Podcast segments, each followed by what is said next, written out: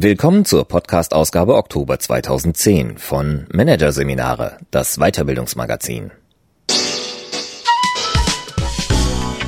Dieser Podcast wird Ihnen präsentiert von Konkurrenzberater.de, systematische und professionelle Wettbewerbsanalyse für den Mittelstand.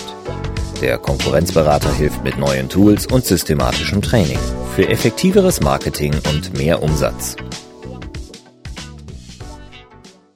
Weitere Podcasts aus der aktuellen Ausgabe behandeln die Themen Neurowissenschaften im Kopf des Käufers und Führungsproblem Rückdelegation. Mehr Zeit für Chefaufgaben.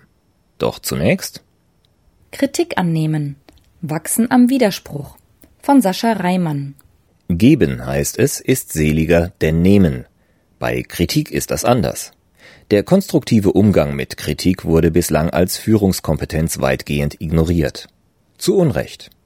Auch wenn Entscheider lieber austeilen. Sie müssen Kritik einstecken können, um dauerhaft erfolgreich sein zu können. Hier ein Kurzüberblick des Artikels. Ignorant in den Abgrund. Was kritikresistente Manager anrichten. Hirn in Harnisch. Warum wir eigentlich nicht kritisiert werden wollen. Kampf oder Kuschen. Wie wir in welcher Situation reagieren. Falsche Frequenz warum wir Kritik nie ganz verstehen. Heilsamer Schock, was ein Blick von außen bewirkt. Und Fragen und Freuen, wie Manager von Kritik profitieren. Kritik ist mehr als nur Feedback. Im Gegensatz zur eher neutralen Rückmeldung zu einem Verhalten ist Kritik immer mit dem Wunsch verbunden, dieses Verhalten zu ändern. Eine schwierige Botschaft, die Führungskräfte vermitteln können müssen. Wie sie das machen, lernen sie in Seminaren mit Namen wie kritische Gespräche führen oder Umgang mit schwierigen Mitarbeitern, in Managerhandbüchern und auf Karriereseiten im Internet. Immer geht es darum, wie sich eine heikle Rückmeldung schonend, aber wirkungsvoll an den Mann bringen lässt. Vom Kritik annehmen ist nicht die Rede. Führungskräfte müssen aber nicht nur austeilen. Sie müssen Kritik vom Chef, von Kollegen, von Mitarbeitern auch einstecken können Passive Kritikkompetenz heißt diese Fähigkeit, sich mit Beschwerden, Vorwürfen und Sticheleien ruhig und produktiv auseinanderzusetzen und das eigene Verhalten entsprechend anzupassen. Eine seltene Fähigkeit, denn Kritik ist eine negative Bewertung. Sie kränkt, nervt, deprimiert. Eine unterschätzte Fähigkeit noch dazu, die im Anforderungskatalog für Manager bislang nur ein exotischer Sonderposten war die aber umso wichtiger wird, je mehr von den richtigen Entscheidungen des Kritisierten abhängt. Welche Folgen es nämlich hat, wenn Führungskräfte nicht mit Kritik umgehen können, beschreibt der Organisationspsychologe Jörg Felfe so. Wenn Kritik von Führungskräften nicht gehört oder ernst genommen wird, passiert erst einmal gar nichts, bis es knallt. Für den Professor von der Helmut Schmidt Universität in Hamburg ist Kritik weit mehr als eine Unmutsäußerung. Sie ist ein Korrektiv. Kritik ist eine wichtige Informationsquelle und oft der Anstoß, Dinge in die Hand zu nehmen, so Felfe. Wer auf sie nicht hört, verzichtet auf ein Frühwarnsystem für Fehlentwicklungen. Kritikresistente Manager blenden Handlungsalternativen aus, neigen zur Selbstüberschätzung und verlieren irgendwann völlig den Blick für die Realität. Unter kritikresistenten Managern leidet nicht nur die Arbeit selbst, sondern auch die Psyche der Mitarbeiter, sagt Coach Birgit Zillert von der Beratergruppe HRD Hamburg. Engagierte Mitarbeiter fühlen sich nicht ernst genommen, wenn ihre Vorgesetzten ihre Kritik nicht aufnehmen. Sie empfinden das als mangelnde Wertschätzung und reagieren mit Enttäuschung und Frustration. Die Folgen das Arbeitsklima leidet, die Kommunikation gerät ins Stocken, am Ende die ganze Zusammenarbeit. Niemand will das, und dennoch passiert es immer wieder. Warum das so ist, erklärt Sozialpsychologin Tanja Naslik von der Ludwigs-Universität München. Kritikresistenz ist letztlich nicht mehr als das Bemühen jedes Menschen, sein sorgfältig errichtetes Selbstbild stabil zu halten. Kritik stört dieses mehr oder weniger geschönte Selbstbild. Sie stellt einen Eingriff von außen dar, eine Bedrohung, die Abwehrreaktionen verlangt. Kinder reagieren auf Kritik mit Trotz, erklärt Naslik. Bei Erwachsenen nennt man das Reaktanz. Sie ist eine Schutzmauer, mit der wir unser empfindliches Ego vor Verletzungen zu schützen versuchen. Droht Gefahr, gehen wir in Deckung. So kommt es zum typischen Verlauf von Kritikgesprächen. Auf eine negative Rückmeldung folgt eine Rechtfertigung, Verteidigung siegt über Verständnis. Mitunter enden solche Gespräche in Debatten, wer Recht hat, Das ursprüngliche Anliegen gerät aus dem Blick. Was Feedback zur Farce werden lässt, ist psychologisch gesehen auch der Versuch, innere Spannungen zu vermeiden, ergänzt Naslik. Denn wenn das eigene, ursprünglich positiv empfundene Handeln durch Kritik in ein schlechtes Licht gerät, droht uns eine kognitive Dissonanz. Ein Widerspruch, den wir als Stress erleben und vermeiden wollen. Einem souveränen Umgang mit Kritik steht also der Wunsch nach innerer Stabilität entgegen, eine Art psychologischer Selbsterhaltungstrieb. Menschen wollen lieber bestätigt werden, als sich mit Störungen des positiven Selbstkonzeptes, also ich bin gut, schlau, habe alles im Griff, auseinandersetzen zu müssen. Dieser Wunsch ist ein menschliches Grundbedürfnis, überindividuell und sogar kulturübergreifend. Trotzdem fühlt sich nicht jeder gleichermaßen von Kritik angegriffen, erklärt die Sozialpsychologin Naslik. Wie gut Menschen Dissonanz aushalten und damit Kritik vertragen, ist eine Typfrage. Neben Reflexionsfähigkeit ist Selbstbewusstsein dabei ein wesentlicher Faktor. Je unsicherer, desto unsouveräner der Umgang mit Kritik. Unsichere Vorgesetzte etwa empfinden Kritik oft als Bedrohung ihrer Autorität und gehen sofort zum Gegenangriff über. Aggressive Abwehr ist ein typisches Reaktionsmuster bei Kritik, sagt Kommunikationsberater Udo Kreckenfeld. Sozialpsychologische Studien unterscheiden demnach insgesamt vier Grundtypen im Umgang mit Kritik. Darunter der Zustimmer, der jeder Kritik ungeprüft nachgibt, und der Gleichgültige, der Kritik mit einem Scherz überspielt, dabei aber an seiner Meinung festhält. Der kompetenteste Kritiknehmer ist der sogenannte Problemlöser, der sich konstruktiv mit Kritik auseinandersetzen, sich von außen betrachten und Spannungen humorvoll ausgleichen kann. Welchem Typ man entspricht, hängt nicht nur von der eigenen Prägung ab, betont Kreggenfeld. Besonders wichtig ist der Kontext, die Situation, wie und von wem die Kritik geäußert wird. Dieser Kontext kann sich ändern und mit ihm die eigene Reaktionsweise. Mitunter oszilliert man sogar während eines einzigen Kritikgesprächs zwischen den Typen, etwa zwischen kampflustig und kooperativ, so Kreggenfeld. Das hat auch damit zu tun, wie gut der Kritiknehmer im fraglichen Moment auf seine eigenen Ressourcen zugreifen kann, sagt Kreggenfeld. Nervenbatterie nennt der Betriebspädagoge diesen sehr persönlichen Kontext. Ist sie gut gefüllt, weil wir uns sicher, kompetent und gemocht fühlen, reagieren wir auf Kritik eher stabil, so Kreckenfeld. Ist sie leer, etwa durch private Ereignisse oder andere Faktoren wie Erschöpfung oder Angst vor Jobverlust, kommen eher ausweichende oder konfrontative Reaktionsmuster zutage. Kritik hat auch selbst immer schon eine Historie, dem aktuellen Anlass sind schon ähnliche vorausgegangen. Auch das beeinflusst, wie wir auf eine kritische Bemerkung reagieren, erklärt Kreggenfeld weiter. Hinzu kommen die individuellen Erwartungen an die Zukunft. Was habe ich noch vor im Unternehmen, im Beruf? Wenn die eigenen Ziele durch eine Kritik gefährdet werden, kann das sehr problematisch sein. Von jemandem gesagt zu bekommen, man sei für einen Posten oder eine Aufgabe nicht geeignet, ist schwer zu ertragen, wenn es sich dabei um das angepeilte Berufsziel handelt. Zumindest wenn es von einer Person kommt, deren Urteil man traut oder von deren Urteil das eigene Fortkommen abhängt. Wer die Kritik ausspricht, ist entscheidend für ihre Verarbeitung. In zweierlei Hinsicht. Zum einen hängt die Reaktion vom Machtverhältnis zwischen Kritiker und Kritiknehmer ab, nennt Kreggenfeld den einen Faktor. Chefs dürfen demnach qua Amt kritisieren. Bei Mitarbeitern sieht das anders aus. Wenn sie ihren Vorgesetzten kritisieren, stellen sie sich damit gewissermaßen über ihn, so der Trainer. Der zweite Faktor ist die persönliche Beziehung zwischen Kritiker und Kritisiertem. Kreggenfeld sagt, das Zwischenmenschliche beeinflusst maßgeblich unseren Umgang mit Kritik. Habe ich gute Erfahrungen mit dem Kritikgeber gemacht? Ist er sympathisch? Ist er vertrauenswürdig? Von einem zuverlässigen und geschätzten Mitarbeiter nimmt man Kritik leichter an als von einer nörgelnden Nervensäge.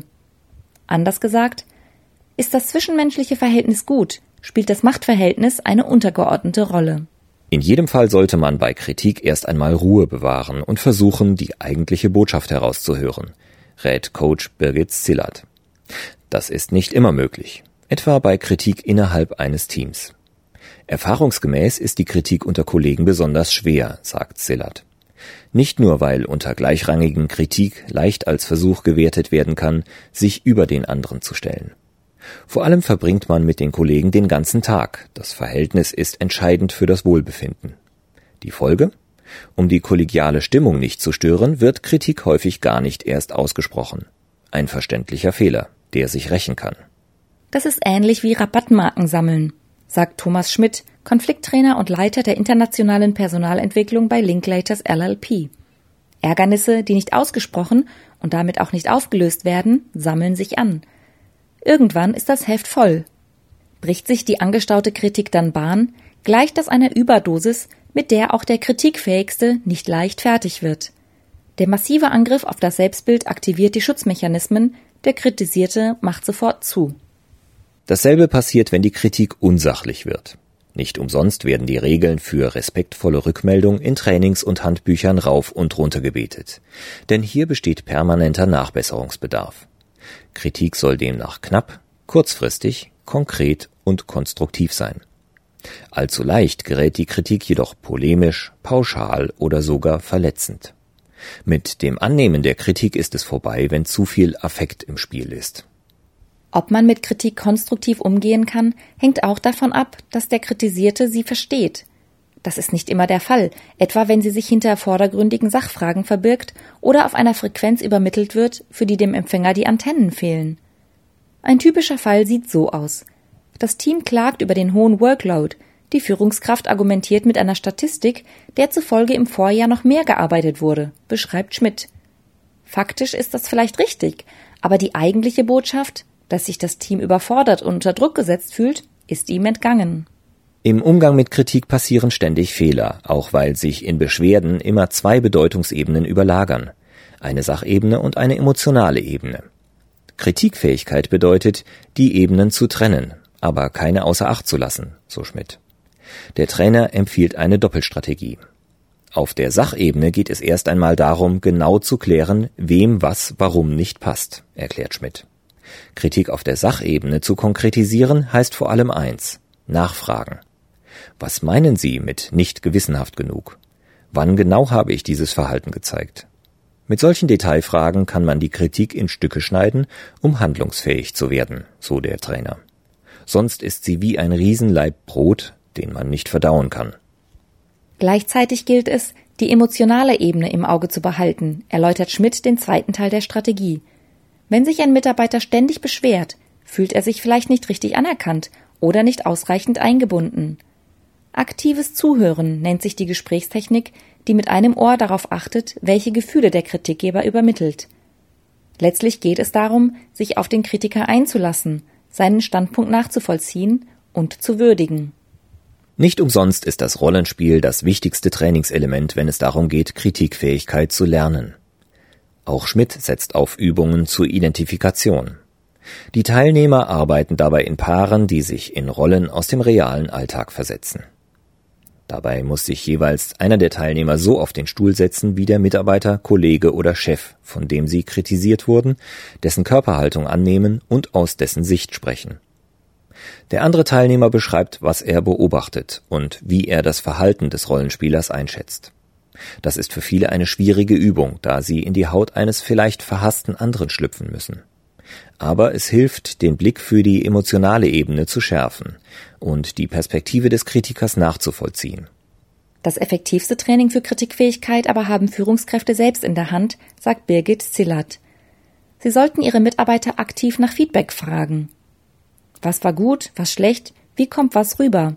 Fragen wie diese sollten regelmäßig gestellt werden, etwa im Rahmen von Teamworkshops oder bei der Nachbereitung von Projekten. Das ist kein gnädiges Entgegenkommen der Vorgesetzten, betont Sillert, sondern in ihrem ureigensten Interesse. Führungskräfte, die Kritik einfordern und annehmen, sind auf Dauer erfolgreicher. Zum einen zeigen Führungskräfte auf diese Weise, dass sie die Meinung ihrer Mitarbeiter schätzen. Je glaubwürdiger sie dabei sind, desto mehr Ehrlichkeit können sie auch erwarten und umso mehr erfahren sie über ihre Mitarbeiter, das Unternehmen und sich selbst. Zum anderen stellen sie damit sicher, dass Kritik nicht in den Untergrund wandert. Denn die kritischen Gedanken sind ja da, ob sie angenommen werden oder nicht. So wird ein Klima der Scheinheiligkeit vermieden, sagt die Organisationsberaterin Zillert. Führungskräfte sollten daher unbedingt lernen, für Kritik dankbar zu sein, rät Konflikttrainer Schmidt. Für ihn ist Kritik ein Vertrauensbeweis, denn sie bedeutet, dass der Kritisierte für fähig und würdig befunden wird, zu lernen. Die richtige Reaktion auf Kritik ist daher immer Anerkennung, auch wenn sie einen vielleicht erstmal auf die Palme bringt.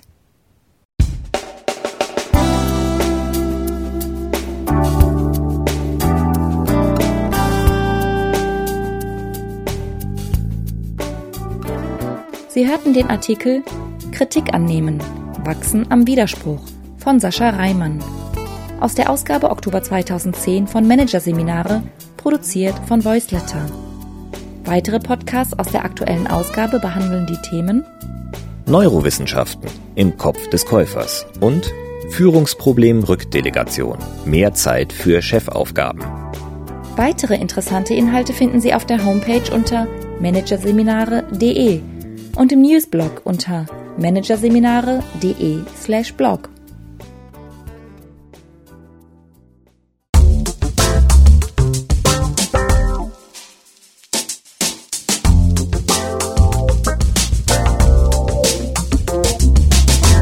Das war der Podcast von Managerseminare, das Weiterbildungsmagazin. Ausgabe Oktober 2010. Dieser Podcast wird Ihnen präsentiert von www.konkurrenzberater.de. Konkurrenzanalyse als Navigationssystem für den Wettbewerb. Übrigens, immer mehr mittelständische Unternehmen investieren in eine professionelle und systematische Wettbewerbsbeobachtung und sind dadurch schneller am Markt, machen mehr Umsatz, kommunizieren klarer. Mehr Informationen, Beratungs- und Trainingsangebote zum Thema Konkurrenzanalyse finden Sie unter www.konkurrenzberater.de.